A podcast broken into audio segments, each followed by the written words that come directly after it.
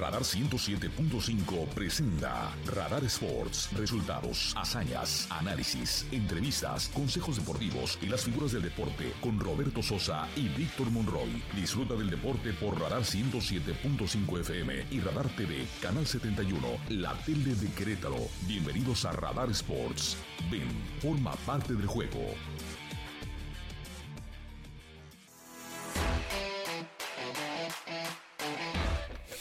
Muy buenas tardes, queridos amigos. Qué placer y qué gusto saludarles al arranque de una semana más de este 2023. Hoy, lunes 27 de febrero del 2023, penúltimo día del segundo mes.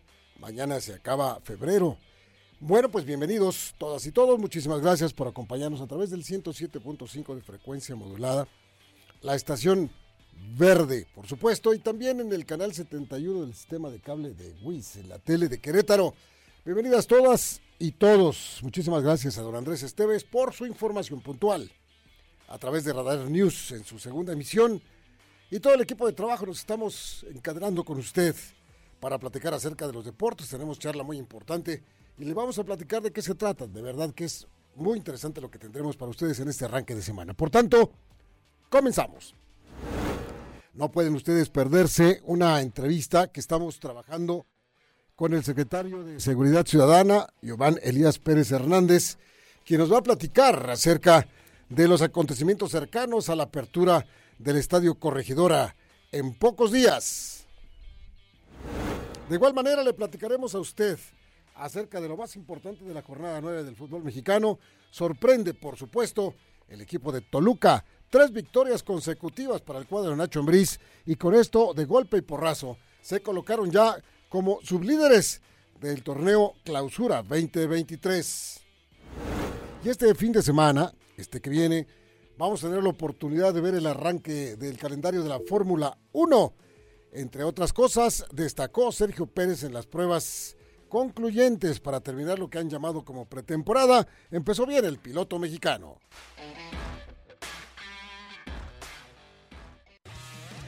Los titulares más destacados de hoy, disfrútalos en Radar Sports 107.5 FM y Radar TV Canal 71. Les saludamos con muchísimo gusto, don Víctor Morroy, un servidor Roberto Sosa Calderón. Víctor en este momento está en un eh, quehacer familiar eh, para que todo esté correctamente bien y sabemos que nos está escuchando. Ojalá que estén muy bien las cosas allá por casa, pero les saludamos con muchísimo gusto junto con todo el equipo de trabajo. Ya tenemos a través del hilo telefónico a el secretario de Seguridad Ciudadana, Giovanni Elías Pérez Hernández. Secretario, ¿cómo le va? Muy buenas tardes. Roberto Sosa Calderón, a través de los micrófonos de Radar Sports. ¿Cómo está? Muy buenas tardes. Aquí con el, con el gusto de saludarlos y poder también este, tener contacto con tu auditorio. Muchísimas gracias. Pues secretario, viene viene algo muy importante para, para el aficionado al deporte aquí en Querétaro, la reapertura del estadio de la corregidora. La, la primera, el primer cuestionamiento sería, eh, exactamente la fecha de apertura del estadio será para cuándo, secretario? Por lo que ha señalado la Federación Mexicana de Fútbol, está contemplado para que sea a partir del 19 de marzo y bueno, se está definiendo de qué forma se, se integrará.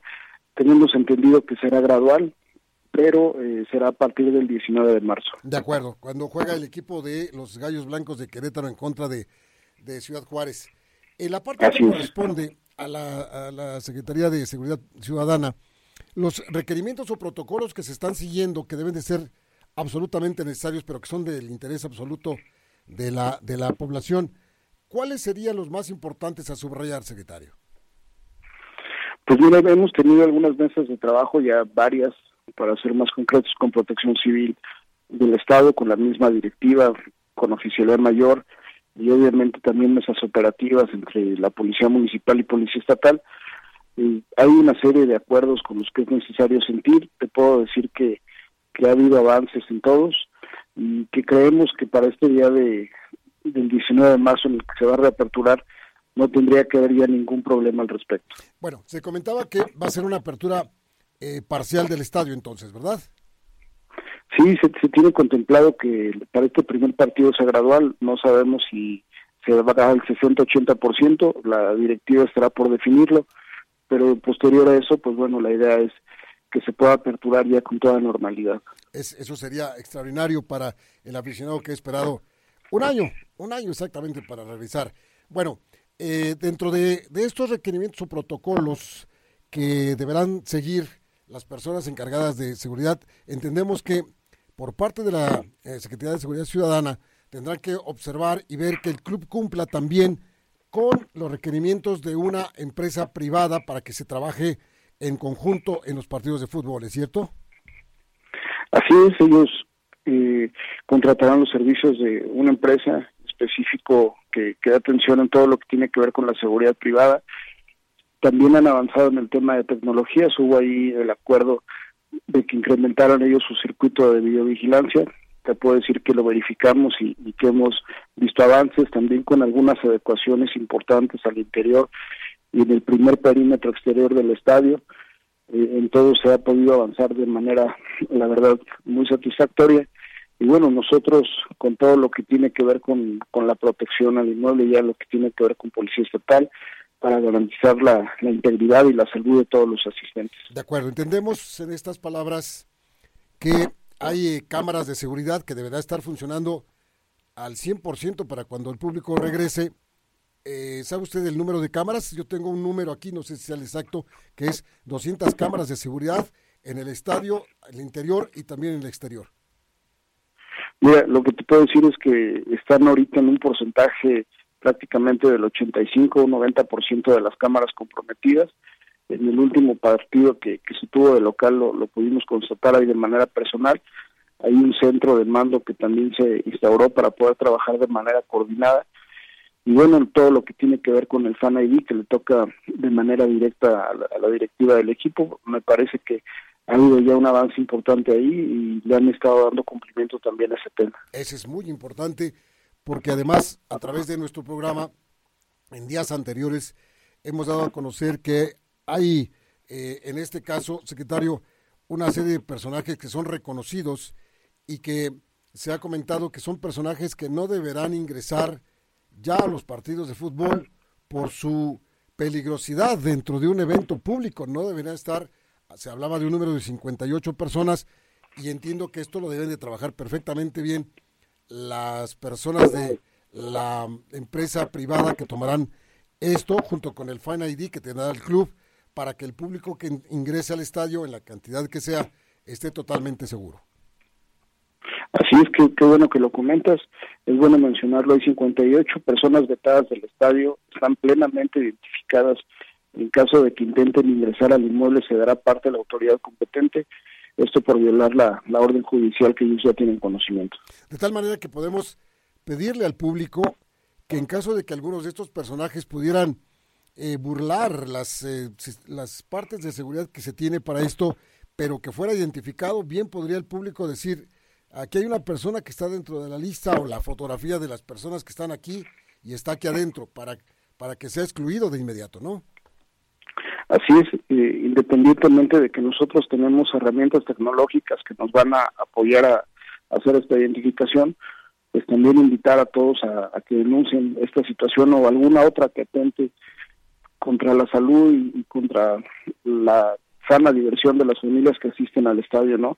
Lo importante es mandar el mensaje que puedan regresar los niños, que puedan regresar las familias. Nosotros vamos a hacer todo el esfuerzo de parte de nosotros como autoridad, no vamos a escatimar, pero es importante que el aficionado también tenga esa cultura de, tomar esto como una revancha y, que dejemos claro que ese no es el comportamiento de los ciudadanos aquí en el estado de Querétaro. Absolutamente, que este tipo de situaciones no se vuelvan jamás a repetir en el estadio de la corregidora porque las consecuencias ya las estamos observando.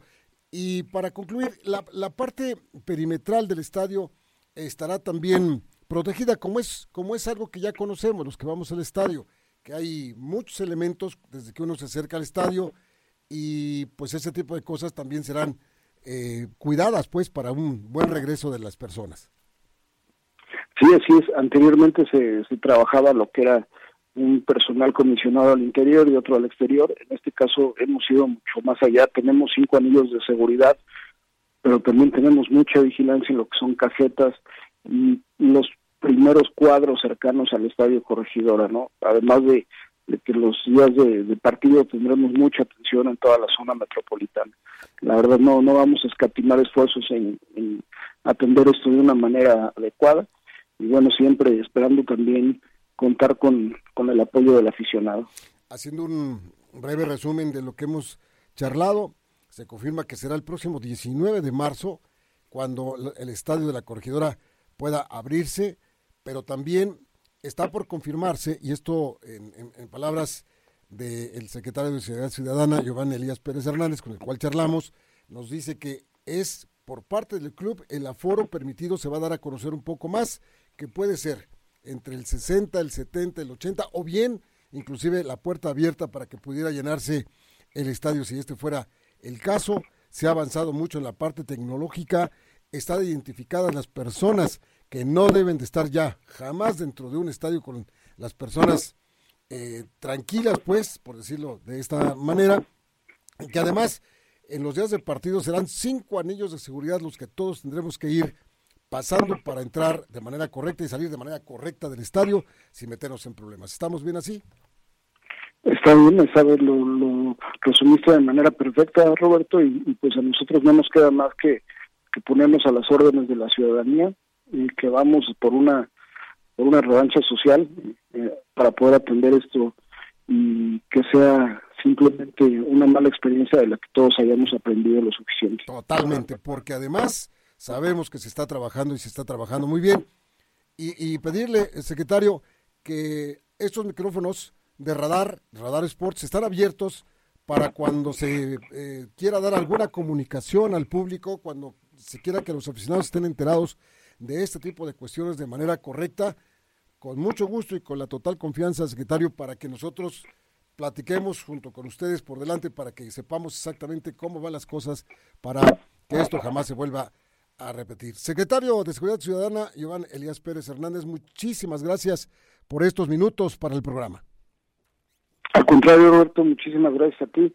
Un saludo a todo el auditorio y estamos a sus órdenes. Muchísimas gracias, muchísimas gracias. Bueno, señores, señores, pues ahí está, una charla puntual acerca de cómo están las cosas por parte, sí, de la seguridad ciudadana que maneja Giovanni Elías Pérez Hernández y que ya nos platicó cómo se está trabajando. Hay cosas que después platicaremos con la gente de protección civil, con la gente del club, si esto es posible, si esto es posible, que parece mentira, pero es la más, la más difícil que alguien del club nos platica cómo van las cosas con todo esto del Fan ID, que queremos saber si ya está trabajando, se va a trabajar, no se va a trabajar, o si van a dar a conocer en algún comunicado de prensa, cosa que pues este lo extrañamos muchísimo desde hace muchos, pero muchos meses, pero pues ahí está la parte informativa de lo que usted quiere escuchar.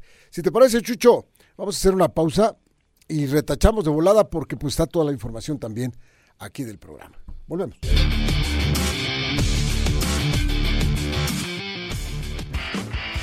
El deporte se escucha y se ve. Radar 107.5 FM y Canal 71 Radar TV, la tele de Querétaro. En un momento regresamos.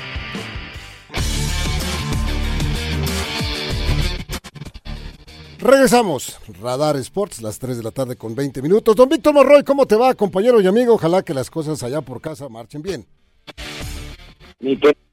¿qué tal? ¿Cómo estás? Buenas tardes, bien, bien, bien, todo.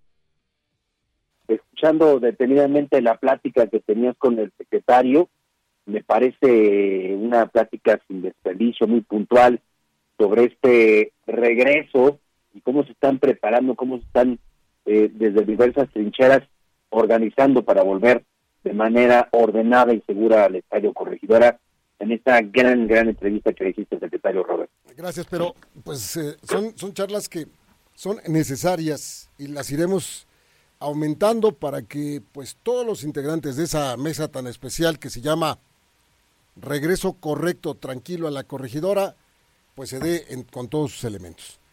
Eh, si te parece, Vic, vamos a darle una repasadita de volada a lo que fue la jornada 9 del fútbol mexicano, porque tendremos que escuchar también algunos de los importantes. Subrayaba yo al principio del programa que pues sin duda alguna Toluca es el que más nos llama la atención, que después de tres victorias de manera consecutiva se enracharon los choriceros y ahora están colgados en los cuernos de la luna, están persiguiendo al Monterrey, el gran líder del fútbol mexicano.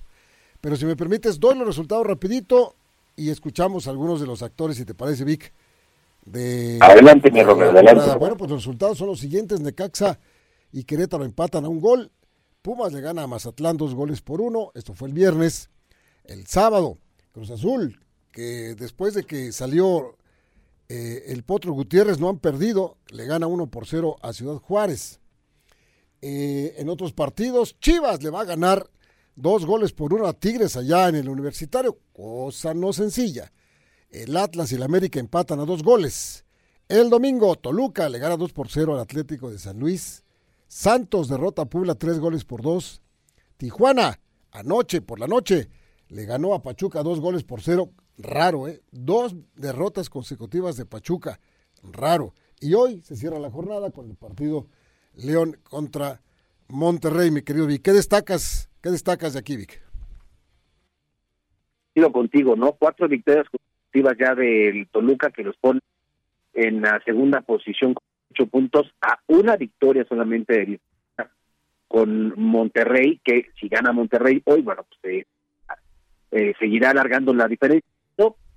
destaco esas cuatro victorias consecutivas de Toluca, destaco también las tres victorias consecutivas de las Chivas, las mismas victorias que Cruz Azul, consecutivas que Cruz Azul, ya está empezando a agarrar terreno en cuanto a las eh, y que bueno, pegarse cada vez más del fondo de la tabla general del lugar número 11 y me parece que habrá que seguir muy muy de cerca también con el tema de Pachuca que es un equipo que evidentemente pierde de repente, pero no suele hilar este derrotas consecutivas, algo está pasando ahí con este equipo de los de los Tuzos. Y bueno, pues lo de Querétaro, ¿no? Que ya llega a 51 victorias, eh, perdón, 51 eh, partidos sin conocer la victoria fuera del Estadio Corregidora y está pues a tres a tres derrotas más de visita para igualar la marca que tiene Correcaminos, que es de 54 partidos sin conocer la, victoria. Híjole, complicado para Querétaro, ¿no? Eh, pudo conseguir el empate y por ahí tuvo la oportunidad incluso de haberse quedado con la victoria, situación que al final no se dio y que ya le ha pasado en otros partidos, donde está cerca, cerca, cerca, pero simplemente no concreta. Tienes razón. Así están las cuestiones. Y si te parece, Vic, vamos a escuchar entonces a uno de los técnicos enrachados. Nos da mucho gusto, técnico mexicano, ex seleccionado nacional. Qué bonito le pegaba el balón Nacho Ambriz, la verdad. Qué bonito le pegaba el balón. Técnico del Toluca, lo vamos a escuchar aquí después de sus palabras porque su Toluca está caminando bien.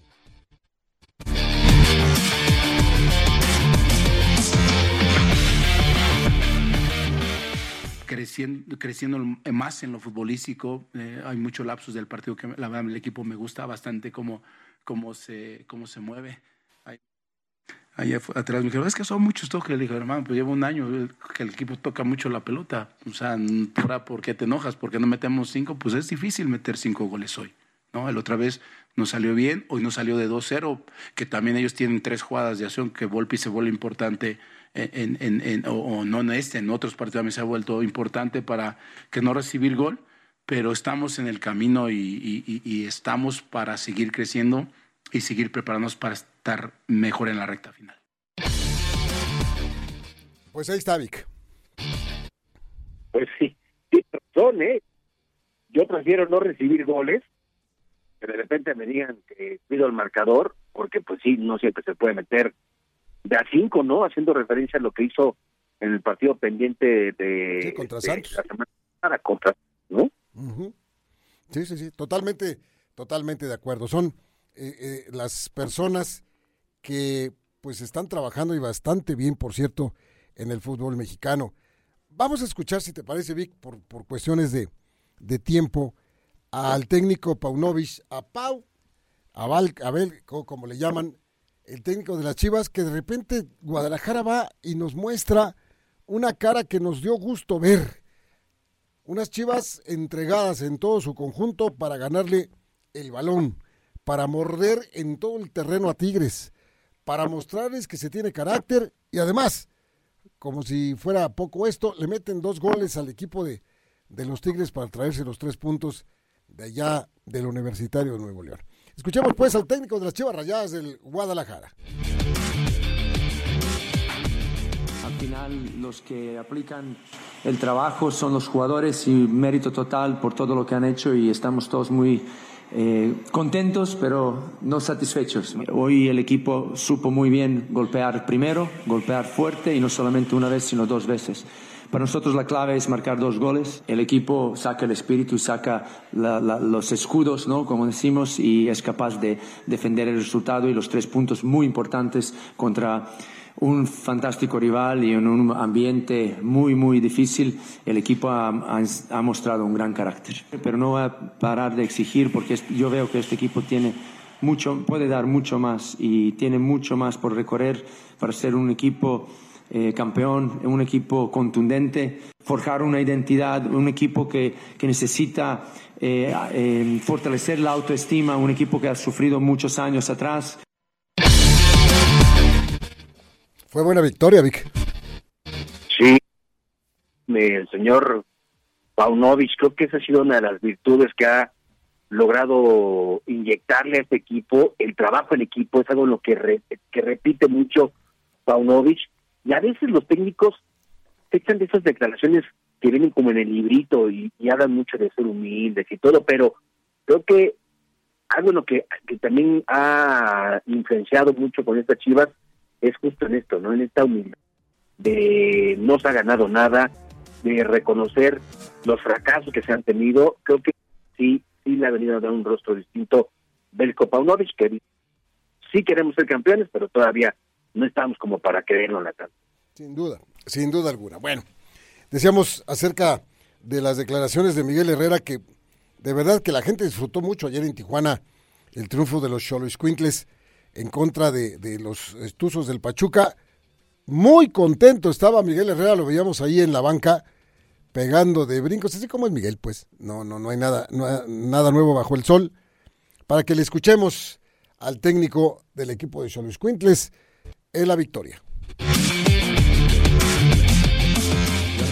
Con un, mal, un amargo sabor de boca de los dos partidos que no, no pudimos sumar y lo hicimos bien. Hoy me parece que fuimos eh, un equipo consciente, manejamos el partido, sabíamos que no iba a ser fácil, sabíamos la dinámica de ellos, pero también nosotros metimos muy buena dinámica. Y si bien ellos tuvieron la pelota un poquito más de, un poquito más de tiempo, creo que fuimos eh, más directos nosotros en el ataque, ¿no? Creo que llegamos muy rápido al arco de ellos. Los cambios de frente, el manejo de, de las situaciones, creo que los tuvimos nosotros. Y el equipo bien, me deja tranquilo, me deja contento que ahí vamos, ¿no? No echamos campanas al vuelo, es un triunfo, es sumar tres puntos, es empezar la escalada para poder llegar entre los ocho primeros. Las cosas no salen, se trabajan. Y salen porque se trabajan, no es adivinar y decir, hoy se me ocurre esto, lo trabajamos,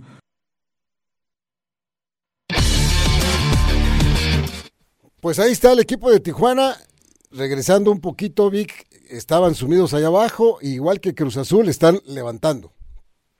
Sí, coincido, de hecho, justo lo que iba a mencionar, ¿no? Son de los equipos que parece que van a, empezar a tomar un segundo aire, ahorita por lo pronto están en zona de, de reclasificación, así que después de dos derrotas consecutivas, les vino muy bien y le da tranquilidad al equipo de los Cholos de Tijuana y con, con Miguel Herrera, que hay que decirlo, no es un y que además le, vino bien ganarle al campeón y le vino bien ganarle en lo futbolístico a quien era su rival, ¿no? Para hacer para la selección mexicana de fútbol.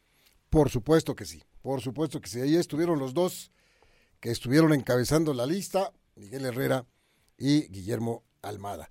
Victoria también, Vic, nos dio muchísimo gusto el que la selección sub-17 enderezara un poco el barco de lo que es el fútbol internacional mexicano, porque esta sub-17 le ganó a los Estados Unidos 3 por 1 en la final del premundial que se realizó allá en Guatemala, y con esto el equipo que dirige Raúl Chabrán, pues se, se fue ya al, al Mundial de la Espacialidad que va a jugarse en Perú, pero es la quinta ocasión consecutiva que estos muchachos ganan el título. Muy contento también, Chabral, lo veíamos después del juego, pues señalar que México es una potencia y esto es una realidad en las selecciones menores al pasar como no lo pueden hacer los mayores, caminando, pero con buen fútbol rumbo a los mundiales, ¿no?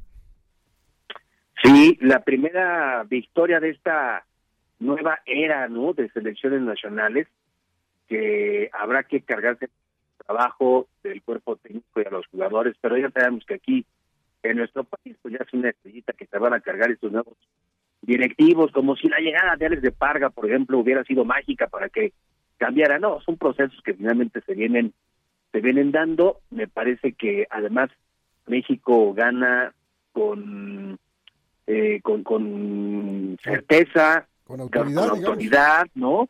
Este, ganándole tres goles por uno a una selección de Estados Unidos que pues se vio inferior a, la mexicana y que además pues, una máquina de goles, más de casi 29 goles los que hizo la selección en siete partidos, solo recibió dos. Son números que respaldan el trabajo de su selección, que ahora, con todo esto, repetir la hazaña de los llamados niños héroes en el 2005, que en Perú precisamente también consiguieron el primer título mundial. Así es, después de la mano de Raúl Gutiérrez el Potro, consiguieron el otro título internacional mexicano de los más importantes, sin duda alguna. Si te parece, Vicky, amigos de Radar Sports, vamos a escuchar al señor Chabrán, Raúl Chabrán, que fue el técnico campeón en este torneo. Este esfuerzo se ha realizado con el un torneo ha sido difícil, desgastante, pero afortunadamente se nos dieron las cosas y, reitero, agradecer el gran esfuerzo de los muchachos que siempre se brindaron, hicieron un enorme esfuerzo, además de agradecer el apoyo que tenemos eh, por parte de nuestra federación, el staff de trabajo que las 24 horas durante estas últimas semanas eh, se partieron el lomo para lograr este objetivo. No es fácil, pues yo creo que si pudiera resumirlo en una sola palabra, hemos sido muy equilibrados. Hemos logrado que la portería se mantenga en la mayoría de los partidos en cero y en su momento también tuvimos contundencia, así que eh, para resumirlo de una manera eh, contundente hemos sido muy equilibrados. Sí, sí hay algo de presión por todo lo que se ha vivido, pero pues también tenemos que reconocer que eh, en esta categoría México es potencia.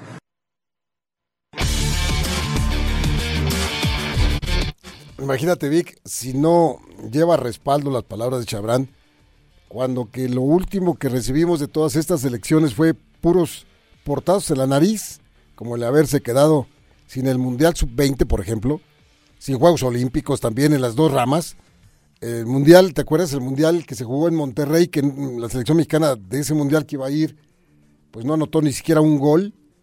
Y que todavía la, que dirigía ese equipo quería quedarse porque dice que ella fue contratada por dos años. Qué cosas, ¿no? Sí, sin duda. Además, una nueva generación, ¿no? Que habrá que seguirle los pasos muy puntuales, así como pensamos que iba a ocurrir con esa generación del 2005 que se fue diluyendo, diluyendo, diluyendo, diluyendo hasta quedar en pocos exponentes que sobrevivieron. Pero este, esos son los planes, son los proyectos a futuro, las bases del futuro, Robert, que podrían eh, contemplarse no solo para el 2026, sino para el 2030. Y en estos chavos está el, el futuro de la selección mexicana. Pues mira, parecemos pericos repitiendo esto que acabas de decir, lo repetimos a cada momento y así lo repetíamos con la otra selección, la que fue a Juegos eh, Olímpicos y que ganó la medalla de bronce que dirigía Jimmy Lozano. Lo decíamos, pues esta es la selección, ahí está la base, ahí están los profesionales, tómenlos de ahí, sí, háganle seguimiento y con eso vamos, etcétera, etcétera, etcétera. Nadie nos hizo caso. Pues, ¿qué les manda? No escuchar el programa. Entonces, para, para empezar, ahí estuvo la bronca. Pero bueno, ya se nos acabó el tiempo, Vivi. ¿Quieres agregar algo? Oye, nada más, el regreso de la selección de básquetbol también a la Copa del Mundo que se va a llevar a cabo en tres países, en Indonesia, Filipinas y Japón. Ayer México venció a Uruguay en, en, lo que es el clasificatorio de las Américas, de la mano del coach Omar Quintero. México a una Copa del Mundo que se va a llevar a cabo en esos tres países que te decía y que no estaban en una competencia de ese nivel desde España 2014. Entonces, importante el trabajo. Ahí veíamos en la rueda de prensa a Omar Quintero, a Carlos Lazo, a quien le reconoce el apoyo financiero que le está dando a esta selección, porque no tenía apoyo financiero. Por supuesto. Y, y bueno, pues habrá habrá que, que reconocerles, ¿no? El trabajo de estos dos hombres cercanos al baloncesto de Querétaro por el tema de Libertadores. Pues enhorabuena para el básquetbol mexicano que ha estado desde hace mucho tiempo lleno de grillos, lleno de grillas, lleno de obstáculos, etcétera, etcétera, y que ahora regresan. Desde 2014 no estaban en estos, en estos torneos mundialistas. Pues bien, hasta el día de mañana, Vic, y este, ojalá que todo siga bien allá por casa. Un abrazo, mi Robert, gracias, gracias por los buenos deseos y saludos a toda la gente que nos está sintiendo. Sí, señor. Gracias, Vic, que te vaya muy bien. Buenas tardes, saludos a la Joali, a. Bueno, y nosotros ya nos vamos. Muchísimas gracias a nombre de todo el equipo de trabajo. Allá está Carlitos, allá está Don Chucho, allá está Emanuel. A nombre de Víctor Monroy, su servidor Roberto Sosa Calderón. Desposito de las 3 mañana, aquí estaremos. Gracias, buen provecho, que les vaya muy bien. Radar 107.5 presentó Radar Sports. Has escuchado lo más relevante de la actualidad deportiva, porque el deporte es más que un estilo de vida. Roberto Sosa y Víctor Monroy te esperan en la próxima emisión por Radar 107.5 FM y Radar TV, Canal 71, la tele de Querétaro. Con Radar Sports, forma parte del juego.